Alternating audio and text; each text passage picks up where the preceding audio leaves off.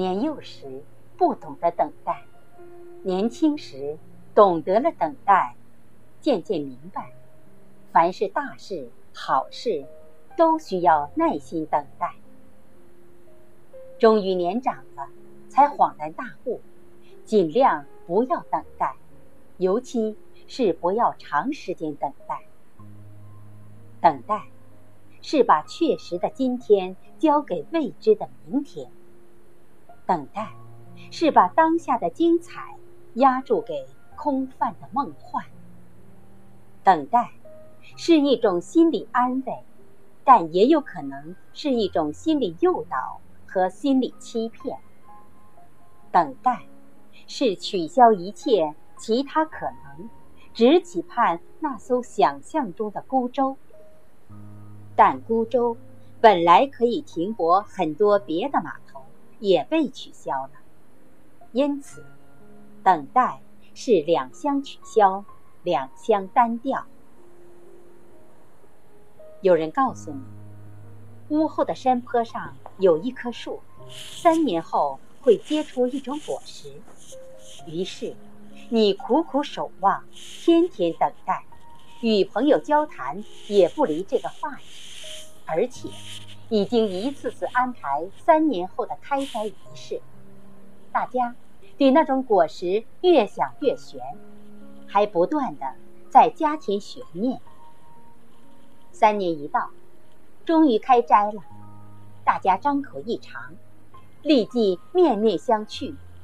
原来，那果实口味平庸、粗略、干涩，没有人愿下第二口。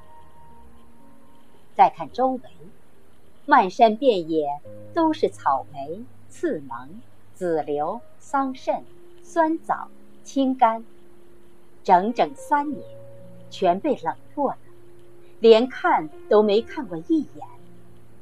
但是，究竟是你冷落了他们，还是他们冷落了你？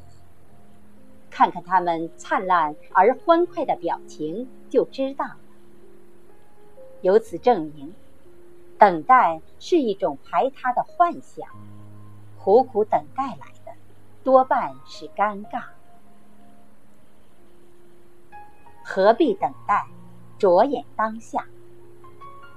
与其等待稀释天象，不如欣赏今天的晚霞。晚霞中，哪一团彩云散开了，也不要等待。它的重新聚合，哪一脉云气暗淡了，也不要等待它的再度明亮。它们每一次翻卷出来的图案花纹，全在人们的等待之外。因此，只有不等待的人，才能真正享受晚霞。晚霞不见了，你还等待什么呢？等待月明星稀，乌鹊南飞。他们恰恰都没有来，于是等待明天的晨曦吧。但是整个早晨都风雨如晦，别是一番深沉的咏叹。从理论上说，等待是一种由预测、预期所引起的误导。那么，预测、预期的依据又是什么呢？是预知。